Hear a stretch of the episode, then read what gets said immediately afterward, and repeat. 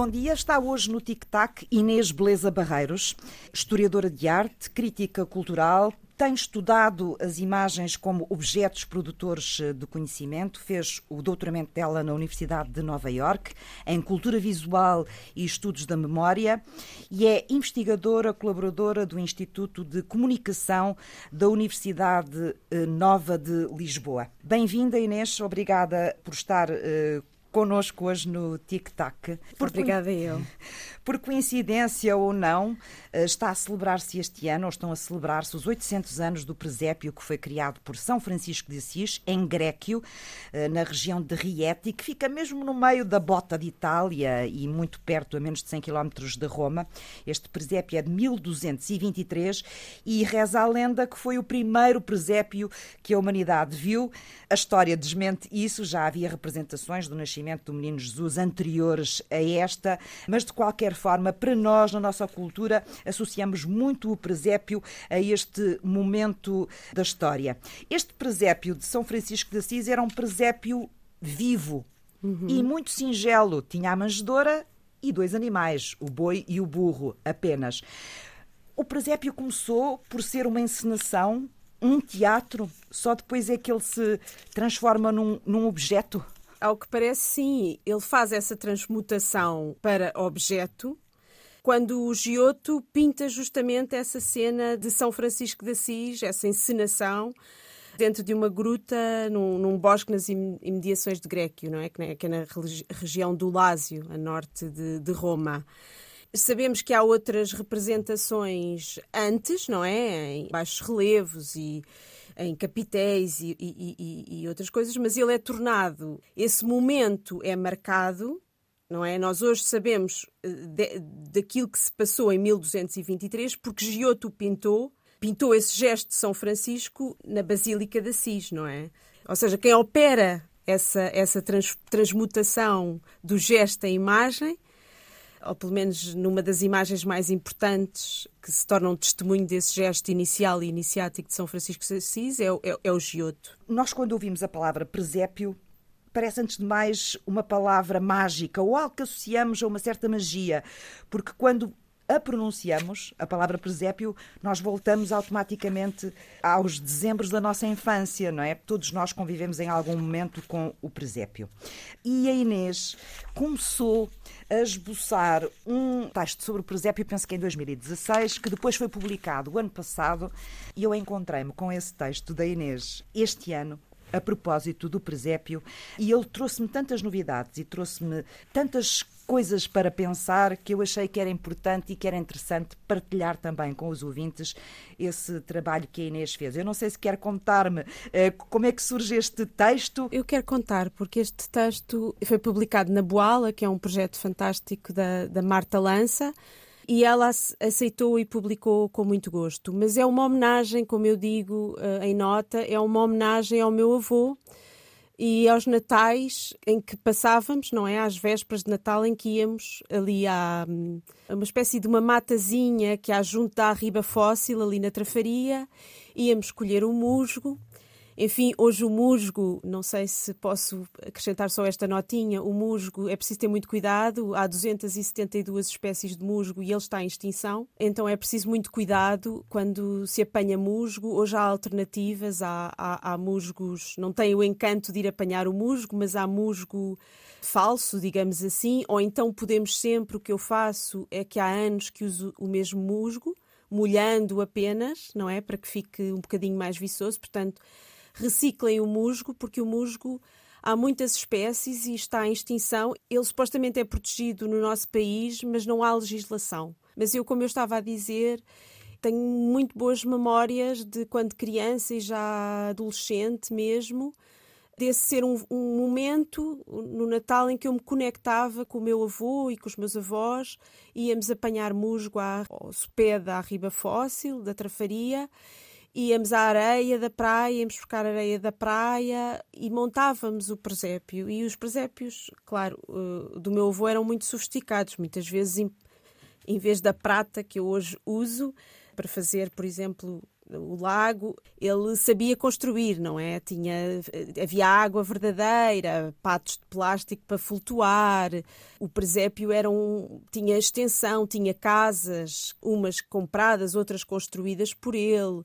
Então há todo esse processo. O texto é uma homenagem ao meu avô, de quem eu sinto muitas saudades, apesar de ele já ter morrido há 24 anos.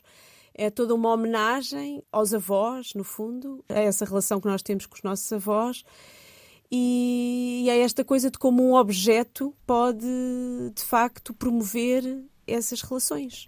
Neste texto, a Inês uh, declara que não há imagem mais dialética e mais, vou usar a palavra apesar de difícil, mais palimpséstica do que o presépio doméstico português. O presépio uhum. doméstico português é o presépio que nós fazemos lá em casa, como este que me estava a descrever, certo? Sim. O que é que quis dizer com isto? O que é que isto significa? Consegue explicar-nos? Sim. Bem, eu para já explicaria que a dialética é uma tensão. É uma tensão normalmente que existe entre, entre elementos aparentemente irreconciliáveis e que o palimpsesto vem dos palimpsestos, que eram a forma das pessoas deixarem por escrito documentos ou histórias na antiguidade. Eram os quê? Os pergaminhos? Os pergaminhos, não é? E que as pessoas não havia papel e, portanto, as pessoas tinham que reutilizar, iam reutilizando, iam rasurando. E escreviam por cima. E era? escreviam por cima, só que fica sempre e hoje é possível recuperar documentos antigos porque fica sempre a marca. Ela não, não, é, não é possível rasurar por completo hum. o documento. Então, ah, então é possível encontrar textos antigos que estão escritos por baixo dos sim, mais Hoje tem, sim, hoje tem sido recuperada muita informação histórica uh, com as tecnologias. Resgatar, não é? Uh, extrair de um, de um palimpsesto, que é um documento que tem notas sobre notas sobre notas, até as mais antigas, não é? Então, eu quando falo do presépio como uma dialética e um palimpsesto, estou a falar que no presépio doméstico português, que eu chamo doméstico ou popular, não é? Porque é um pouco diferente depois do erudito, digamos Sim, assim. Já vamos falar dele mais adiante também. Exato. Eh, então, eh, porque há uma montagem de elementos que parecem irreconciliáveis, não é? E que, e que ligam o presente, não é? Ao passado, nós, quando olhamos um presépio, é-nos dito que aquilo é passado em Belém da Palestina, onde Jesus nasceu e, infelizmente, onde hoje morre às centenas todos os dias. Uhum. Portanto, nós ah, devíamos uh, ou então numa... o, o presépio, em princípio, devia representar. Uh, precisamente um pedaço da Palestina, não é? Exato, mas, mas quando olhamos vemos que as figurinhas parecem figurinhas de uma qualquer aldeia do interior de Portugal, não é? Há uma dialética entre tempos e entre os antigos palestinianos, que supostamente nós estamos a representar os antigos palestinianos que atravessam aqueles caminhos, mas também pastores e lavadeiras da década de 40, que foi quando, de certa forma, o presépio doméstico português ele é, digamos assim, inventado, sim, não é? Pelo, pelo António Ferro. Mas, portanto, há esta há esta dialética entre elementos que parecem ser irreconciliáveis porque de temporalidades distintas, mas que ali no presépio são montadas e comungam sem que haja esta distinção de temporalidades, não é? Uhum. Ao ponto, ao ponto de nós na aldeia, não é, no presépio doméstico português, há uma igreja católica e há um padre que se junta à procissão das pessoas que vão adorar o menino, não é? Ou seja, mesmo quando o padre e a igreja da aldeia só será possível mais tarde, não é? Porque Sim. o advento que instaura, que instaura a igreja católica é aquele que está a ocorrer naquele Exatamente. momento. Portanto, há, Portanto, há... estão lá representados acontecimentos e figuras que ainda não existiam. Exato, na altura de, em que o menino Jesus nasceu. E de formas distintas, não é? Sim. Ao ponto de nós conseguirmos conciliar a Palestina, a Palestina do nascimento de Cristo com Portugal eh, dos anos 40 e, e, e até de agora, não é? Quando estamos a montar. Sim estamos, quando estamos a montar aquelas figurinhas que hoje se compram, que hoje ainda se compram, mas que, que foram, digamos, eh, feita a sua canonização nos anos 40, eh, quer dizer, há todos estes tempos uhum. que jogam. Portanto, o presépio é um espaço, é um objeto que nos dá uma certa liberdade histórica para colocarmos lá uma série de coisas. E isso é importante, isso é importante, libertar a história porque eh, a história muitas vezes ela fica presa na cronologia. Os historiadores uh, são muito sigilosos da cronologia e muitas vezes a história abre-se justamente com esses movimentos que os historiadores chamam de anacrónicos, não é? Que é olhar a história do passado com os olhos do presente. Ora, a história, ela faz sempre assim, não é? Quando nós, historiadores, produzimos a história, não é? Eh, nós estamos sempre a olhar com os nossos olhos de hoje para o passado, a fazer essas considerações. Nós, nós somos incapazes, porque não vivemos o tempo em que estamos a, a produzir conhecimento sobre, a história que é produzida é sempre, é sempre produzida a partir do presente, a partir dos olhos do presente.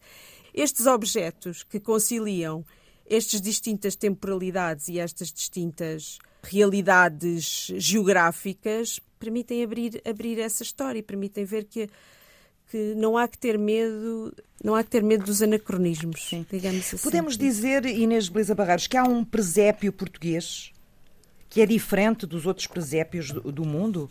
Há, há um presépio português erudito que muitos historiadores de arte uh, estudaram e que, e que atinge nos séculos XVII e XVIII o seu mais alto expoente, com figuras como, como Machado de Castro, por exemplo, que é a mais conhecida. Joaquim Machado de Castro. Exatamente. Cujo e... presépio lindíssimo é visitável uh, na Basílica da Estrela. É visitável na Basílica. Aliás, eu, eu, eu invoco, quer dizer, incito as pessoas a visitarem os diversos presépios que são que são visitáveis alguns durante o ano, outros, outros nesta altura, nomeadamente o da Basílica da Estrela. No Museu Nacional de Arte Antiga também há pelo menos dois presépios e várias figuras. No Museu de, do Azulejo também há um grande presépio, mas eu diria que o presépio erudito ele é como os azulejos azuis e brancos do século XVIII ou a talha dourada do século XVIII. É onde a, a história da arte portuguesa atinge a sua...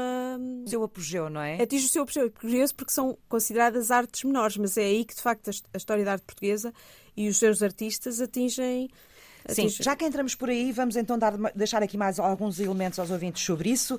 Nós já tínhamos barristas nessa altura, século XVI, uhum. XVII, uh, em Portugal, mas uh, o, o, nosso trabalho de barra era um, um trabalho uh, pobre, digamos assim. E penso que há aqui uma influência de Itália, que o rei Dom João II e depois o rei Dom João V têm um papel que desempenham aqui, porque mandam vir de Itália especialistas nesta arte que ensinam os barristas portugueses a fazerem um outro tipo de trabalho que não se fazia ainda aqui para as grandes casas senhoriais, para os palácios, etc. E é a partir daí também que nasce uma elite, digamos assim, ou que se vai formando uma uma elite de uh, ceramistas uh, em Portugal aos quais estão associados estes presépios que me estava a falar, não é? Sim, estes presépios monumentais, não é? Que representam o nascimento, o advento de Cristo como teatros, não é? Como grandes teatros do mundo, e isso claramente tem influência italiana, mas os presépios em Portugal são ligeiramente diferentes dos presépios. Uh, italianos, não é? Ou napolitanos, que é onde há, esse, há essa tradição, onde essa tradição é mais peculiar, não é? Porque eles são, os napolitanos são vestidos, não é? São de roca, aquilo que se chamam presépios de roca com vestidos de seda ou brocados, enquanto que os portugueses eles são de cerâmica, completamente de, de uh, são de terracota, não é? E depois também, enquanto enquanto em Itália é uma arte mais cortesã, em que se representam há uma laicidade maior em que se representam cenas do, do cotidiano e que justamente o presépio doméstico português vai beber, não é? Aqui os presépios portugueses uh, eruditos são narrativos e servem para a instrução e difusão da fé. Tem mais cenas bíblicas. Estou a falar dos eruditos, porque no Sim. presépio doméstico português... Dos grandes presépios artísticos, digamos assim, Sim. que nós temos. Fazem o... parte do nosso património. Agora, os presépios domésticos portugueses, eles vão buscar a esses presépios napolitanos esta este gosto pelas cenas do cotidiano, Sim. dos gestos Estava do cotidiano. a dizer há pouco, ou estava-nos a dizer que ele surge mais tarde, o presépio doméstico português, aquele que se foi espalhando pelas nossas casas. Quando é que ele surge? Primeiro, as pessoas que, que, que podiam fazer as encomendas no, no, no, século XVIII, as grandes casas senhoriais. Eu acho que essa tradição não foi, nunca foi apagada e com o tempo as pessoas, a burguesia e até as pessoas das classes mais baixas protagonizavam isso. Mas quem generalizou isso é o António Ferro, num esforço nunca igualado, em outras direções até, no afã de definir o país, não Sim. é? Que a ditadura. Já no século XX, foi durante a ditadura. Exatamente, é ele que instaura uma visualidade de que o presépio é um dos objetos dessa, dessa visualidade sim. fascista ele era e colonial. secretário da propaganda, não é? É o secretário da propaganda, sim. Depois afasta-se, é de certa forma exilado para a Alemanha, mas, mas é ele o grande o que instaura uma, uma, uma visualidade e faz isso exemplarmente na exposição do, do mundo português, não é? Que eu que na verdade é, é, é, onde essa visualidade ela é criada e, e, é tão, e, é, e, ela é tão bem criada que ela subsiste, não é? É ela que sumariza um, um vocabulário que era pré-existente, um vocabulário português, entre muitas aspas, e um arquivo, não é? De uh, personagens históricas, os heróis nacionais, os mitos, as datas, os lugares uh, e o folclore, justamente, ultramarino, não é? Mas também o, o, o folclore metropolitano de que, não é? Da metrópole, de que o presépio faz parte, não é? E é ele que é, é, que transporta, é que faz essa transmutação e que o torna acessível, não é? À maioria das pessoas, não é? Sim. Uh... Portanto, só para não perdermos o fio à meada, nós temos o tal apogeu do presépio monumental português nos séculos XVII e XVIII, sobretudo Sim. no século XVIII. Depois, durante o século XIX, o presépio vai desaparecendo nessa perspectiva, não é? E depois temos um, um, novo presépio, digamos assim, que surge pela mão de António Ferro, como estava a explicar, uhum. no início do século XX. É por isso que muitas das figuras que aparecem ainda hoje no presépio são figuras que nós relacionamos com a época dos anos 40 do século passado? Eu não sei se, gente, se, se, se relacionam, é o que eu vejo, não é? Sim. É, é, o que nós vemos hoje. O campo português, a paisagem portuguesa, ela não é assim, as pessoas não se vestem assim. Mas o que nós vemos no presépio ainda é muito de uma época passada, de um Portugal antigo, não é? Sim, sim, sim. Sim, é, é. O que nós vemos ali e que ainda hoje se continua a fabricar em, em Barcelos são esses camponeses, essas pessoas do povo dos anos 40. Há pouco é? falava da importância de libertar a história e eh, eh, agora isto parece o que me está a explicar ou o que me está a contar na sua interpretação que deixámos o presépio preso na história dos anos 40 do século passado, o nosso presépio doméstico. Não, porque cada vez que o montamos, podemos, escolher, coisas. podemos não, escolher não o prender, não o prender aí. Sim. O presépio trata da Palestina uh, no Advento de Cristo, são aquelas figurinhas uh, de, dos anos 40, mas nós ao montarmos, e eu tenho feito as minhas adendas ao presépio, não é? Nomeadamente colocando aquela figura catalã, não é? De, de uma boa colheita do Caganet. Tem, ai, tem uma imagem catalã no seu presépio? Tenho uma imagem catalã. Que... Porquê que decidiu acrescentá-la? Olha, porque me ofereceram e porque também, para justamente marcar o presente com esse passado dos anos 40, com a Palestina do advento do cristianismo. É isso, é para marcar o presente, não é? E a minha própria vida dentro do presépio. Ele permite isso, não é? Permite que nós entremos nessas outras temporalidades e a marquemos com a temporalidade do presente, não é? Sim. As figuras dos reis magos também são figuras que vêm de diferentes regiões, marcam essa multiculturalidade, se quiser, do presépio. Como, aliás, era a Palestina naquele momento e como sempre foi a Palestina até, até bem dentro Sim. do século XX. Era um local multicultural em que árabes, eh, judeus e cristãos conseguiam comungar. Portanto, no presépio também há essa instalação da, da multiculturalidade, à, à, falta de melhor palavra, do tempo, daquele tempo, mas também de todos os tempos, daquele tempo da Palestina, mas até, até ao século XX, não é? O seu presépio, aquilo que eu li também, tem outras alterações feitas de acordo com aquilo que a Inês entendeu que devia fazer, nomeadamente a posição dos Reis Magos, não é? Sim, sim. A figurinha que está no presépio de Barcelos, não é? É uma figurinha negra, mas é-nos dito que eh, supostamente era, era moura, não é? Não era negra, mas não era um rei negro, mas um, um, um, um rei moro. Mas sim, gosto de fazer essas intervenções políticas uh, no presépio, não é? Que justamente era como eu dizia, marcam o, presente, o nosso presente, marcando o nosso presente num objeto dos anos 40 e, e que fala do advento de Cristo. Portanto, há essa, há essa marcação das distintas uh, temporalidades. E eu acho que toda a gente tem as suas. Se falar com outras pessoas, cada pessoa que monta o presépio na sua casa provavelmente tem as suas tradições e e as suas visões no presente daquilo que aconteceu, não é? Uhum. Portanto, é, é, é, óbvio que o presépio, ao montar-se todos os anos, ele é marcado pelo presente e pela história.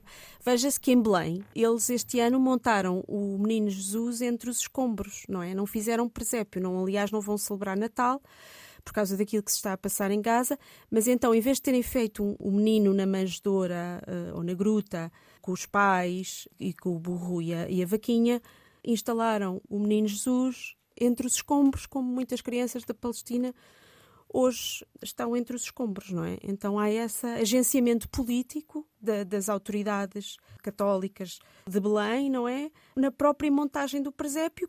É como, é como que se o presente interviesse nessa montagem do presépio. Sim, é? é uma intervenção. É uma intervenção, tem uma mensagem muito clara, política, sim, sim. e é muito interessante percebemos que o presépio pode ter essa dimensão, a um sim. nível mais pessoal ou um nível mais global, não é? Sim. Uh, o que lhe dá imensos significados.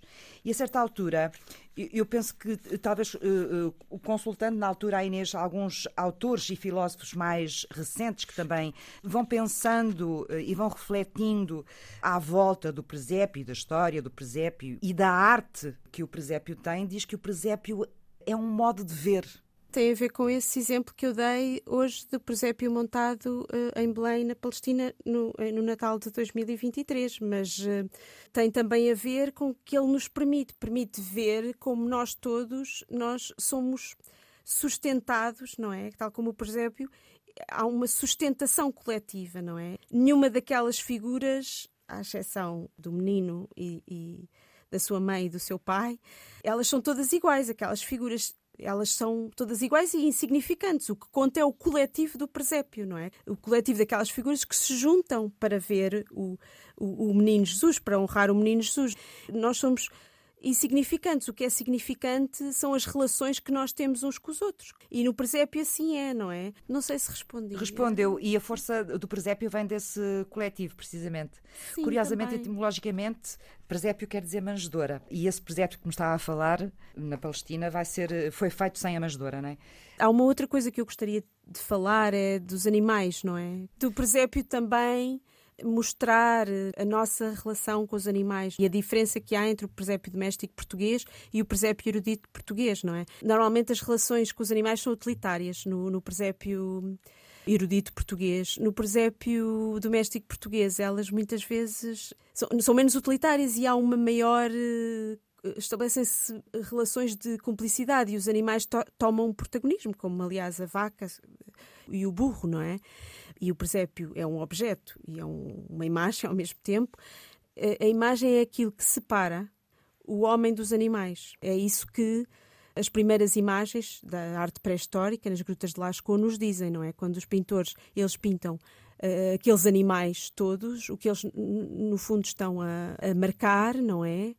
É a cisão entre, entre o homem e a natureza, entre o homem e os animais, e ela fica marcada em, Lasco, em Lascaux. Ora, o presépio doméstico português, ele permite eh, marcar outras relações que se podem estabelecer restabelecer com os animais e de como eles são protagonistas das suas próprias vidas e das nossas. Também estabelecemos em muitos presépios, e aí acontece nos eruditos, eh, estou-me a lembrar, por exemplo, o do Joaquim Machado Castro, mas também nos nossos, que é misturarmos os elementos terrenos com os elementos celestes, não é? Com sim. os anjos que também lá aparecem. Sim. Uh, sim, sim. As estrelas. Sim, sim. O lado uh, celeste, digamos assim, que também aparece um bocadinho na mesma dimensão. Bem, ele, para já, os reis magos, eles eram, nós sabemos que eles eram astrólogos astrónomos. Nessa altura, a, a astronomia não tinha sido separada da, da, da, astrologia. Há essa dimensão celeste no presépio doméstico português com a inscrição dos, dos reis magos nela, mas nós não... Bem, eu lembro-me de um, eu lembro-me de um Natal, o meu avô ter produzido um, um, um céu com estrelas, não é? Portanto, havia esta sofisticação, não é? Mas, mas os presépios, normalmente os presépios eruditos portugueses, é que eh, tiveram a contribuição de pintores célebres, como Pedro Alexandrino, que é um dos expoentes da pintura eh, barroca, daqueles céus barrocos, e que os aplica nestas, eh, nestes presépios eruditos portugueses, aquilo que é chamado das maquinetas oratório. É uma arte tão erudita, não é? Que vai ter a intervenção de grandes artistas portugueses, não é? Não só Machado de Castro e António Ferreira e Barros Laborão, mas também pintores eh, como Pedro Alexandrino que se dedicavam a fazer aqueles céus magníficos com cegonhas, estrelas. coisas absolutamente do, do, do divino, não é mesmo? Sim. Portanto, o presépio, o nosso presépio doméstico, resulta da memória da história. Nós depois vamos acrescentando a cada ano, ou vamos sobrepondo elementos, eh, vamos sobrepondo figuras, acontecimentos que saltam, como me explicou no início desta conversa, da, da cronologia do tempo, da cronologia da história. Uh, e, portanto, o, o presépio tem um tempo próprio, na verdade. Uhum. Dos presépios, dos domésticos, dos nossos, que é por aí que começa também o seu texto, também vamos acrescentando as nossas memórias, não é? Próprias, pessoais. Sim, eu julgo que sim. Acho que as pessoas que nos estão a ouvir uh, saberão isso, não é? E eu tento sempre, a cada ano, trazer uma, uma novidade, não é? E há o evento cronológico, não é? Que é o advento de Cristo, mas há o evento cairológico, que é o tempo do vínculo, não é? E no fundo, quando Explique nós. Explique-me lá isso melhor. O que é isso, cairológico? Pronto, eh, cronológico é, é, a cronologia, não é? O tempo dos historiadores, da história. O, o tempo cairológico é o, é o, tempo providencial das coisas que acontecem e que, no fundo, também fazem a história, não é? O nascimento de Cristo é um evento cronológico e cairológico ao mesmo tempo, porque ele ele muda a história, não é? Nós, a partir do nascimento de Cristo, dizemos que é a história. É um, um, algo que marca, não é? Mas que ao mesmo tempo é do domínio é do domínio de algo que é vinculativo, não é? É um evento que, que, que se instala na, no tempo cronológico, não é? Da história, da produção e que com isso pode mudar a história, como, é, como aliás acontece com, com, Sim, com o Advento. Pode Não sei se o que vem a seguir. Eh, quando nós montamos o presépio todos os anos, nós estamos a criar, eh, no fundo, estamos a criar um vínculo com as não é? Que tal como o que é que me faz escrever este texto e o que é que me faz construir presépios todos os anos? É a reencenação do vínculo entre neta e avô. Também que essa é um vínculo afetivo. Sim, e portanto os presépios uh, têm essa dimensão afetiva. Eles não estão só a construir reproduzir esse momento do tempo, não é? Esse momento do nascimento de Cristo. Eles estão todos os anos a reproduzir também esse vínculo que se constrói ou que se fortalece com a construção de cada presépio e que vai muito mais para além da, quando o meu avô era vivo e quando eu construía presépios com ele, havia um vínculo, não é? Que nós estabelecíamos naquela construção e naquela produção daquele objeto. Mas esse vínculo continua, né? esse vínculo com o meu avô, essa construção dessa relação com o meu avô depois da morte dele, ela continua quando eu todos os anos monto o meu presépio. É um objeto do vínculo, é um objeto, é um objeto histórico, porque reproduz um evento histórico, mas também é um objeto cairológico, porque reproduz esse, esses vínculos, não é? Que nós estabelecemos. Acho eu que é isto. Inês Beleza Barreiros, muito obrigada por ter vindo ao Tic Tac. Obrigada eu, obrigada.